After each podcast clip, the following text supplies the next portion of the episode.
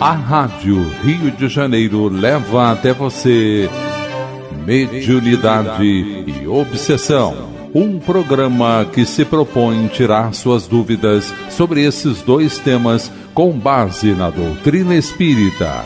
Apresentação: Moisés Santos.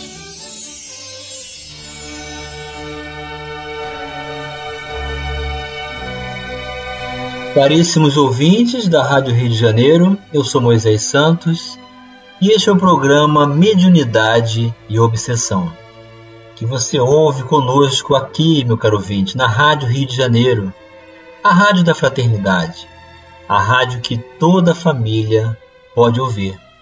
E você pode participar conosco, fazendo também a sua contribuição ao Clube da Fraternidade, tornando-se um sócio ativo para que essa mensagem de luz, de amor do Evangelho multiplique-se cada vez mais em todas as possibilidades que a internet proporciona e que o rádio de pilha também realiza com muita eficiência. Nós estamos estudando a obra Diálogo com as Sombras, nesta terceira fase da condição em que estabelecemos do programa Mediunidade e Obsessão, sempre estabelecendo concurso de apoio à obra kardeciana. Estamos estudando as personalidades comunicantes. O autor Hermínio Corrêa de Miranda fez uma classificação nessa, nessa segunda parte da obra que trata das pessoas. Hoje vamos estudar um personagem muito interessante, que é o intelectual. É o capítulo 19. A edição dessa obra você já sabe, não é, meu caro ouvinte? É da Federação Espírita Brasileira. E o autor começa dizendo: nem sempre é materialista. Então, já se referindo a personagem o intelectual.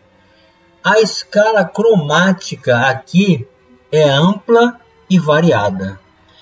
Então ele englobou diversas características de personalidades nessa classificação de intelectual. Encontramos-los de todos os feitios, variedades, tendências. Aos descrentes, indiferentes, materialistas, espiritualistas, religiosos ou não.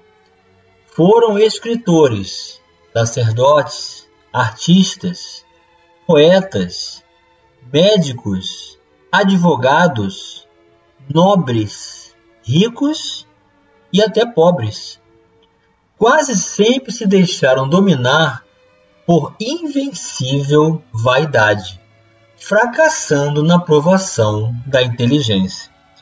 Então veja que o problema do orgulho, meu caro ouvinte, ele não se restringe somente à classe mais avantajada nas proporções de entendimento acadêmico e formação com títulos, mas também a toda a população, inclusive os mais carentes.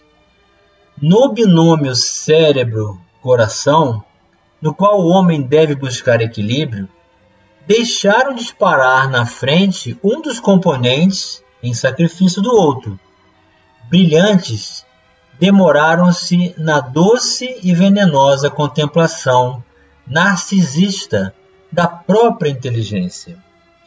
Fascinados pelos seus mecanismos, sua engenhosidade e os belos pensamentos que produzem, julgam-se geniais.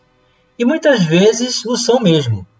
São bons argumentadores e, quando movidos por objetivos bem definidos, tornam-se verdadeiramente difíceis de serem despertados, pois se acham solidamente convencidos do poder e da força das suas fantasias, suas doutrinas, seus sofismas e suas auto-justificações. Vemos-los às vezes na condição de ex-sacerdotes também, como exímios criadores de tais sofismas. Os sofismas, meu caro ouvinte, é aquela postura filosófica de enganar, de desviar um objetivo, falar sem conclusão, sempre buscando a polêmica, sem jamais chegar a uma conclusão obrigatoriamente. Estudaram profundamente os evangelhos e a teologia ortodoxa. Ortodoxa é aquela postura inflexível, é, exterior, de aparência, é, intolerante. Leram os seus filósofos, escreveram tratados, pregaram sermões belíssimos do ponto de vista literário e tanto consolidaram suas construções que acabaram acreditando nelas. Então veja a consequência da vida do mundo espiritual. Aquilo que nós acreditamos será o que será estabelecido nas nossas convicções e visão do que vamos nos deparar no mundo espiritual. São estes que constituem o diálogo mais difícil para o doutrinador. Não se exaltam, nem dão murros. Parecem mesmo suaves e tranquilos. Têm respostas prontas e engenhosas para tudo. Fazem perguntas bem formuladas, procurando confundir para desarvorar o interlocutor. Mas o que está faltando nessas pessoas? O que estaria faltando em nós encarnados para não nos permitirmos a exacerbação dessas construções fantasiosas da intelectualidade sem sentimento? Vamos esclarecer este conceito. Esclarecendo conceitos. Do Evangelho segundo o Espiritismo, em seu capítulo 17, o título é Sede Perfeitos. O item 8, a virtude. A virtude, no mais alto grau, é o conjunto de todas as qualidades essenciais que constituem o homem de bem. Ser bom, caritativo, laborioso, sóbrio, modesto, são qualidades do homem virtuoso. Infelizmente, quase sempre as acompanham pequenas enfermidades morais, que as desornam e atenuam. Não é virtuoso aquele que faz ostentação da sua virtude, pois que lhe falta a qualidade principal, a modéstia, e tem o vício que mais se lhe opõe, o orgulho. A virtude verdadeiramente digna desse nome não gosta de estadear-se. Adivinham-na, ela, porém se oculta na obscuridade e foge à admiração das massas. São Vicente de Paulo era virtuoso. Eram virtuosos o digno cura d'Ars e muitos outros quase desconhecidos do mundo, mas conhecidos de Deus. Todos esses homens de bem ignoravam que fossem virtuosos. Deixavam-se ir ao sabor de suas santas inspirações e praticavam o bem com desinteresse completo e inteiro esquecimento de si mesmos. A virtude assim compreendida e praticada é que vos convido, meus filhos, a essa virtude verdadeiramente cristã e verdadeiramente espírita, é que vos concito a consagrar-vos. Afastai, porém, de vossos corações tudo que seja orgulho, vaidade, amor próprio, que sempre desadornam as mais belas qualidades. Não imiteis o homem que se apresenta como modelo e trombeteie ele próprio suas qualidades a todos os ouvidos complacentes. A virtude que assim se ostenta esconde muitas vezes uma imensidade de pequenas torpezas e de odiosas covardias. Em princípio, o homem que se exalça, que ergue uma estátua à sua própria virtude, anula por esse simples fato todo mérito real que possa ter. O comunicante desta mensagem, o Evangelho segundo o Espiritismo, meu caro ouvinte, desse trecho que abordamos, é François Nicolas Madeleine. Essa mensagem foi escrita em Paris em 1863. Então, eis aí o cerne da questão: a vaidade, aquela necessidade de receber é, atitudes reconhecidas, elogios, ela é fruto do orgulho e faz com que estabeleça-se uma ausência de sentimento de amor e de caridade. E Hermínio de Miranda continua: Ao cabo de algum tempo de observação atenta, descobrimos que o intelectualismo é como qualquer outra forma de fuga. É também um esconderijo para o espírito que reluta em enfrentar uma realidade dolorosa. Se conseguirmos restabelecer o vínculo que sempre deverá existir entre cabeça e coração, estaremos a caminho de ajudá-lo. Narrarei um caso prático para ilustrar o que desejo dizer com isso. O companheiro apresentou-se irônico aparentemente muito seguro de si. É culto, inteligente, bom sofista, versado em filosofia, em teologia e até mesmo nos textos evangélicos, que cita com a maior facilidade e propriedade. Conversamos longamente, ele não perde a oportunidade de ridicularizar-me ante minha pobreza intelectual e cultural. No momento de incontida irritação, Chama-me de débil mental e idiota, mas logo se contém ao ser chamada a atenção por um companheiro desencarnado, de mais elevada hierarquia, como depois verificamos. Mesmo com a voz pausada, deixa escapar suas terríveis ameaças, dizendo que nosso barco vai virar e seremos empurrados para o fundo, com barco e tudo. Dessa vez, diz ele, não vai ser fácil. Você vai cair do galho macaco. Segundo diz, há muito me segue e tem vontade de dizer algumas verdades na minha cara, porque ainda tenho muito do homem velho, com que concordo plenamente. Não sabe por que não as diz, pois está certo de que, se isso acontecesse, naquela mesma noite, o grupo estaria liquidado. Está certamente sentindo os controles do médium. Aqui está entre parênteses. Fala do cerco que me vem fazendo, até mesmo nas minhas atividades profissionais, e refere episódios verídicos para demonstrar sua familiaridade com o que diz respeito à minha vida particular. Conclui dizendo que há tempos quase conseguiram derrubar-me. Entre parênteses, novamente, há sempre um quase na bondade infinita de Deus, quando nos empenhamos na tarefa abençoada de servir. Então, esse início de conversa já demonstra bem claro que a espiritualidade está sempre atenta. Nós não escondemos nada de ninguém, onde quer que formos, para o que quer que façamos, meu caro ouvinte. Eis a condição de nos desnudarmos perante a verdade nesse trabalho bendito de esclarecimentos.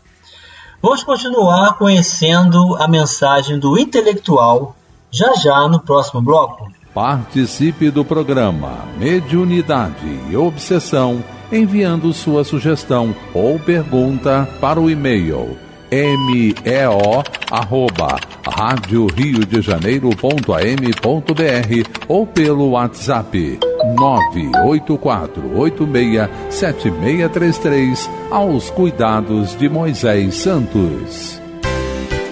A Rádio Rio de Janeiro está apresentando Mediunidade e Obsessão.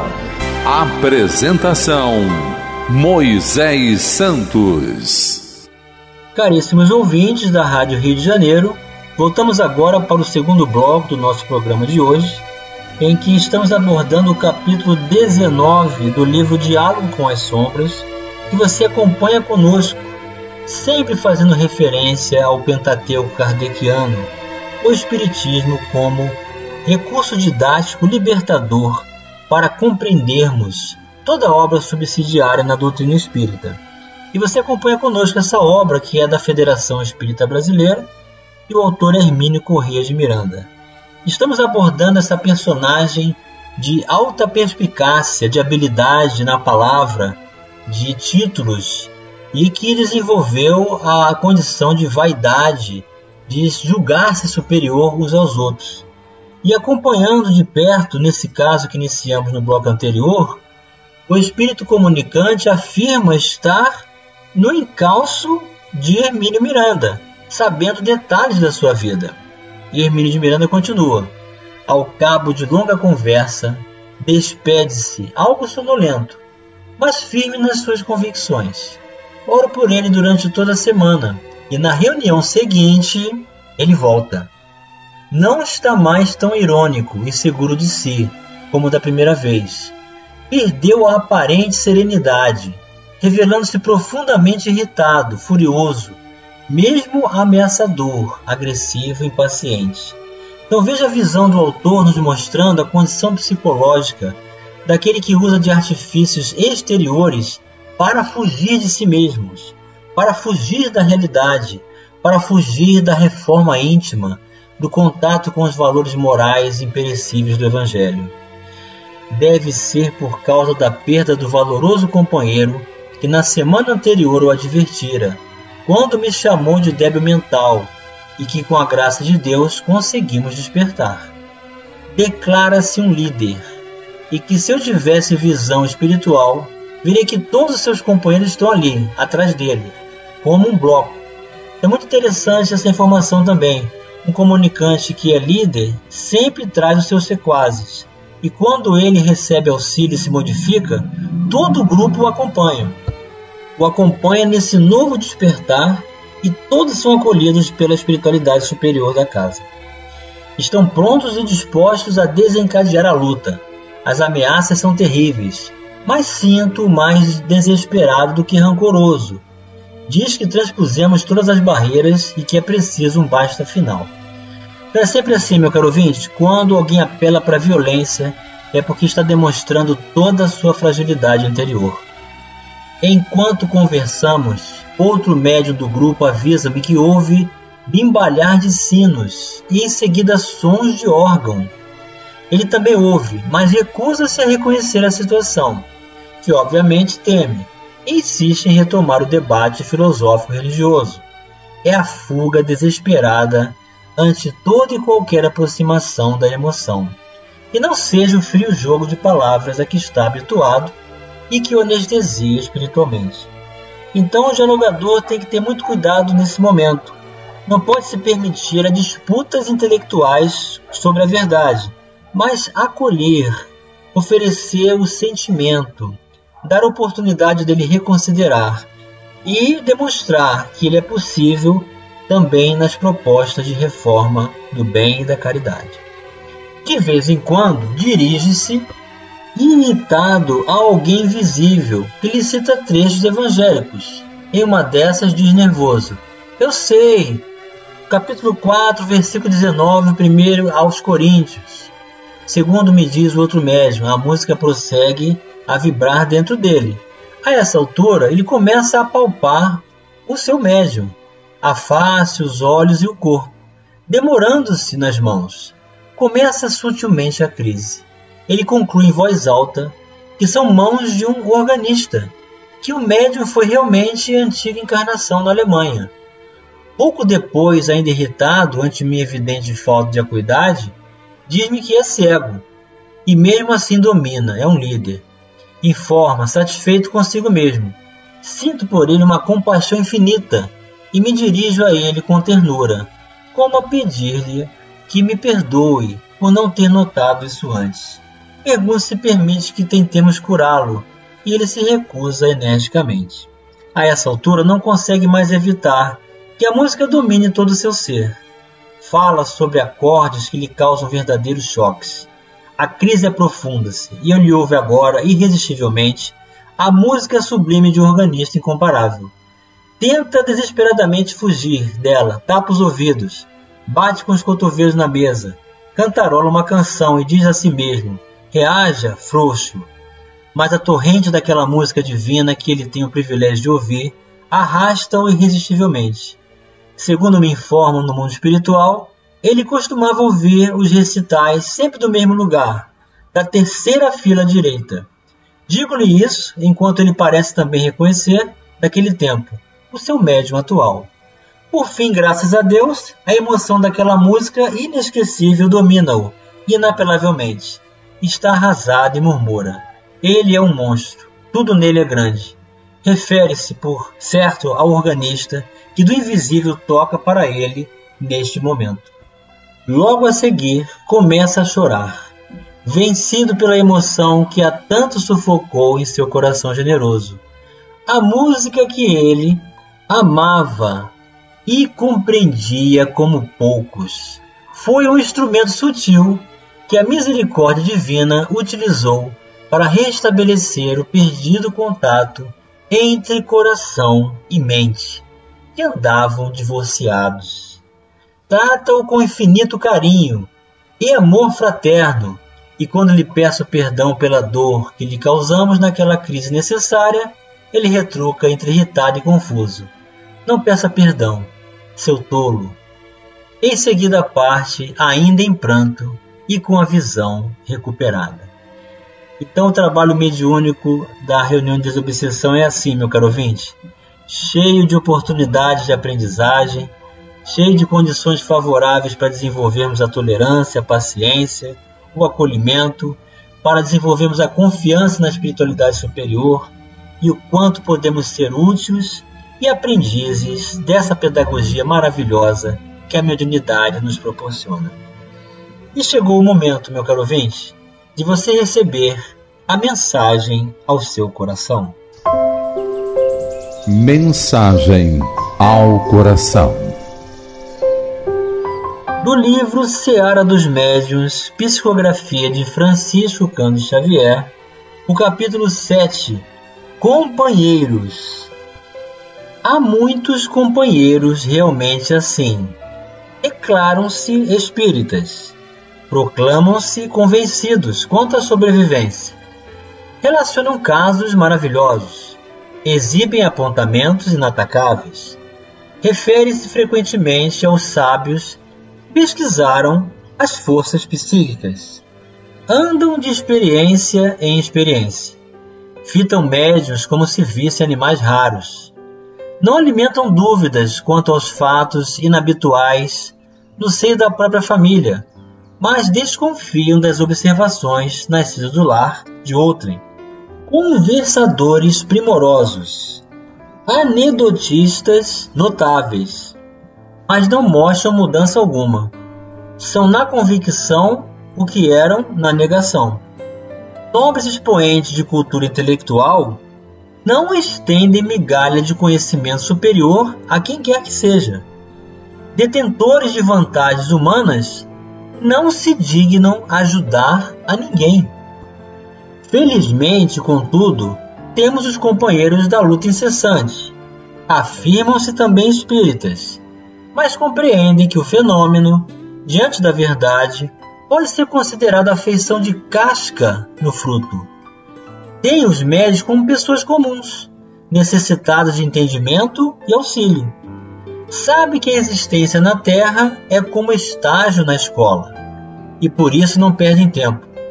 Moram no trabalho constante, indulgentes para com todos e severos para consigo mesmos.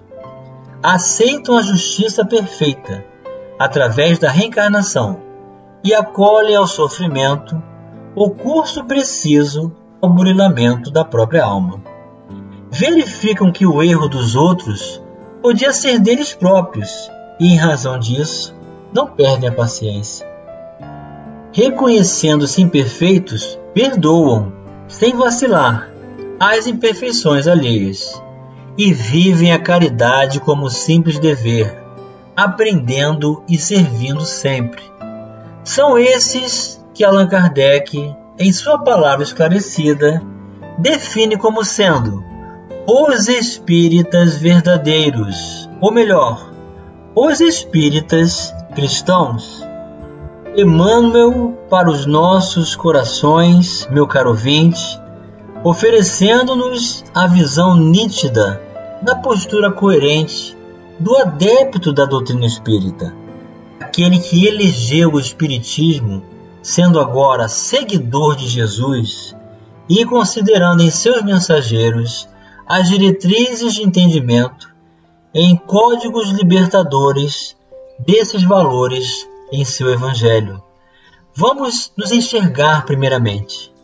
Vamos aprender no Evangelho que podemos estabelecer o concurso de progresso pelo sentimento e que a postura de intelectualismo não nos tornem obscuros diante do conhecimento, para que não façamos deste recurso uma fuga, afastando-se daqueles com quem devemos aprender a servir, a amar, a tolerar e a reconhecer todos estamos nas mesmas condições favoráveis de restabelecer e ressignificar os valores do amor do Cristo em nossas vidas.